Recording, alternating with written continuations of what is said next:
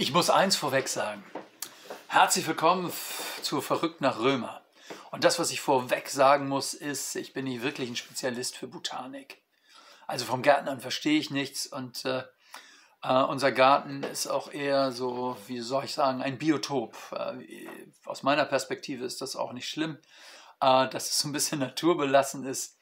Ähm, und in der Bibel gibt es aber jede Menge Bilder, Vergleiche, wo äh, sozusagen eine Beobachtung aus der Botanik oder aus der Gärtnerei herangezogen wird, um eine geistliche Tatsache zu, ähm, zu illustrieren, begreifbar zu machen.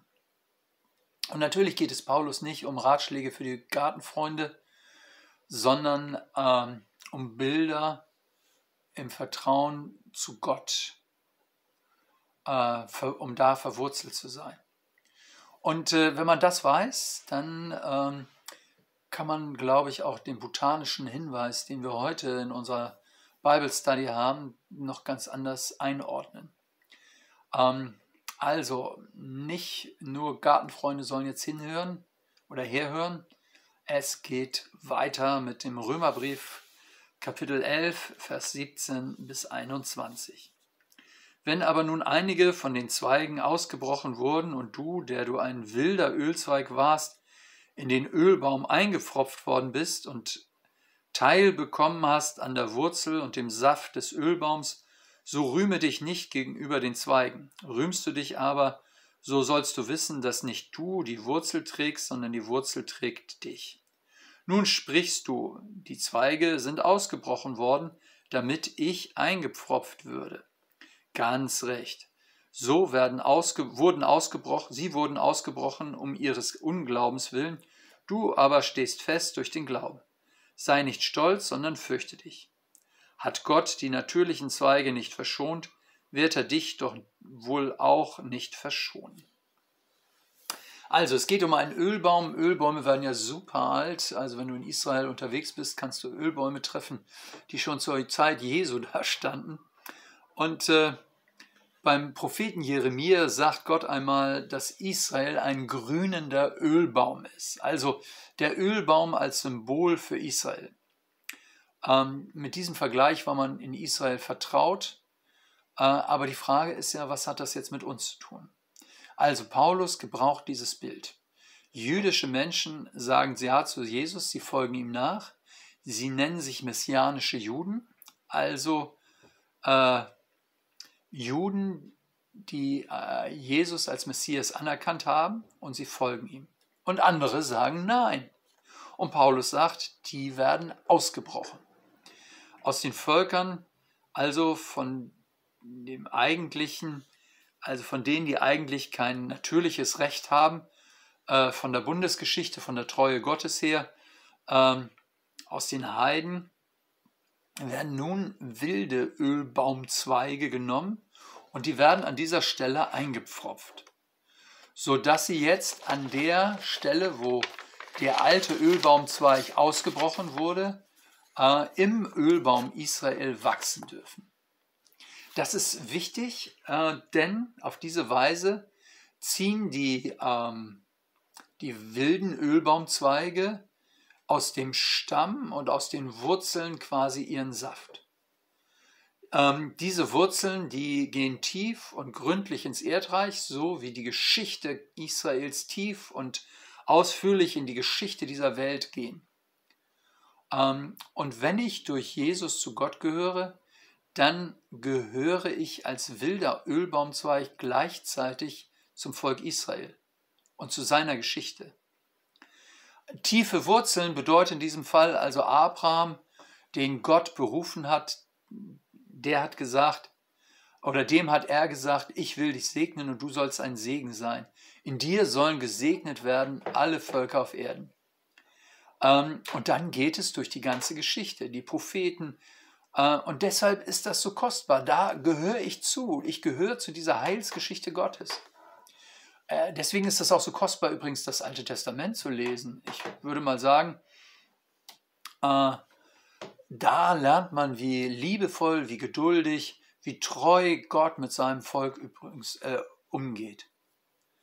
Ähm, übrigens auch dann, wenn Israel seine eigenen Wege ging. Ähm, deswegen wussten sie, wie es ja auch immer so ist, ähm, dass, äh, dass Gott ihnen immer noch eine zweite Chance gibt. Also dass Gott sozusagen immer noch für sie ansprechbar war. Ähm, das kommt immer wieder durch. Übrigens ja auch bei uns in unserem Leben als Christen. Ähm, wir wissen hier und da, wie wir glücklicher werden können. Wir brauchen Gottes Wort nicht. Wir trauen seinen Geboten nicht. Und dabei äh, stürzen wir uns immer weiter ins Unglück. Äh, das ist aber der Segen des Volkes Gottes, dass wir in, im Alten Testament äh, sehen können und lernen können, dass Gott trotzdem seinem Volk nachläuft, auch wenn sie alle so, so, so, so egoistisch, so selbstbezogen sind und alles besser wissen. Was ist das für eine Freude? Ähm, das ist meine Vorgeschichte.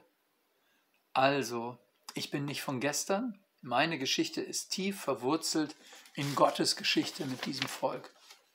Und deshalb ist es auch so wichtig, dass wir also das Alte Testament lesen. Bitte ausdrücklich, lest das Alte Testament. Ähm, lies es, lies die Geschichten, auch die, die dir unbequem vorkommen. Denn bei denen lernst du am besten, wo Gott äh, handelt und wie Gott wirklich ist. Denn normalerweise haben wir ja so unsere eigenen Vorstellungen von Gott. Wir basteln uns den lieben Gott irgendwie zusammen, so wie er uns passt und äh, passen könnte und wie er auch in unser Leben hineinpasst. Ähm, und natürlich gehen wir davon aus, dass er allem, was wir tun, einfach zustimmt. Ähm, alles, was wir aus, ausdenken, dass er das klasse findet. Aber wer Gott wirklich ist, in seiner Heiligkeit, in seinem Gericht, in seiner Treue, in seiner Geduld und auch in seiner Barmherzigkeit, das lesen wir, wenn wir die Geschichte Gottes im Alten Testament lesen. Also, da muss ich noch wirklich ein ernstes Wort sagen. Es gibt äh, bis heute unter Christen viel Verachtung für das Alte Testament. Heute ganz besonders. Da sagen Leute, was ist das denn für eine inhumane Weltsicht? Grauenhafte Kriege, ein Gott, der töten lässt und so weiter. Aber weißt du, was das ist? Das ist Besserwisserei. Humanistische Besserwisserei, die sagt, wir wissen, was der Mensch ist, wir wissen, wie man das alles in den Griff kriegt.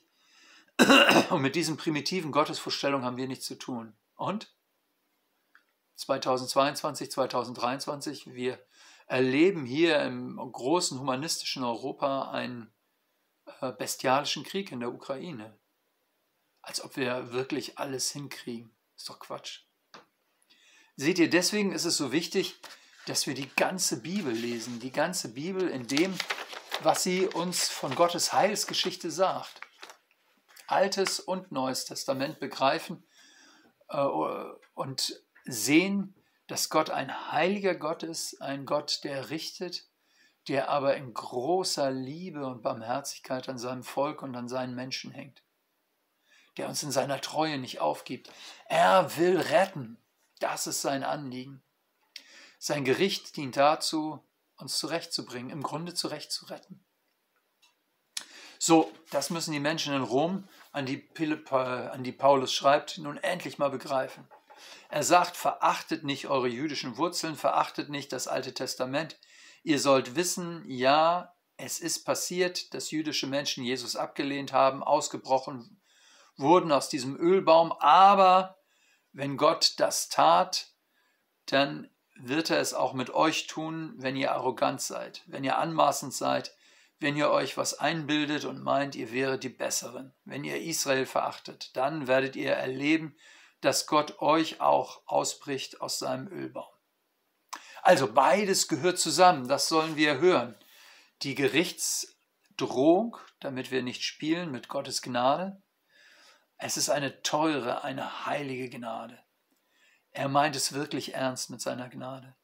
Er will, dass wir eingepfropft werden, dass wir Anteil bekommen an den Kräften, die aus dem Schöpfer kommen, dass unser Leben blüht, dass wir in Zeit und Ewigkeit verbunden sind mit ihm, dass auch der Tod uns nicht mehr ausreißen kann. Also es ist eine ernste Gnade.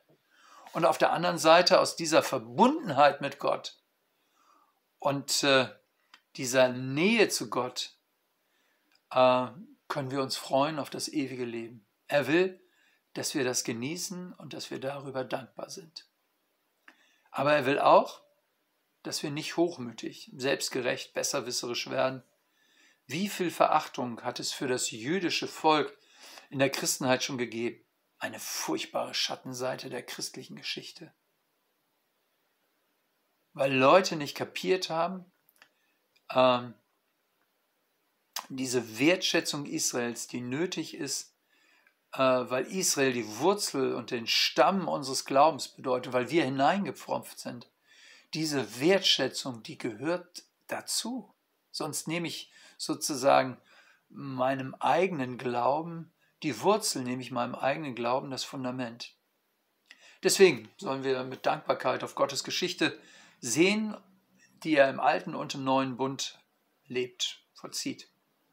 Das hält uns demütig und fröhlich und hält uns bei Jesus von ganzem Herzen. Ey, das ist doch verrückt nach Römer. Also ich bitte dich. Äh, äh, und verrückt nach Römer ist eigentlich immer auch, dass wir ähm, in großer Solidarität mit dem Volk Gottes leben und sehen, dass das der Stamm ist, der und die Wurzel ist, die uns trägt. Verrückt nach Römer heißt also sozusagen über den Tellerrand des eigenen Glaubens hinauszusehen und äh, zu sehen, wo komme ich her und äh, was macht meine gegenwärtige Situation, meinen Glauben aus.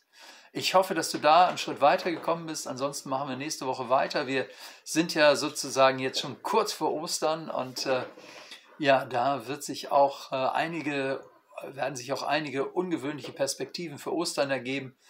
Ähm, also schalt nächste Woche wieder ein, wenn es heißt Verrückt nach Römer. Bis bald. Tschüss, dein Pastor Hardy.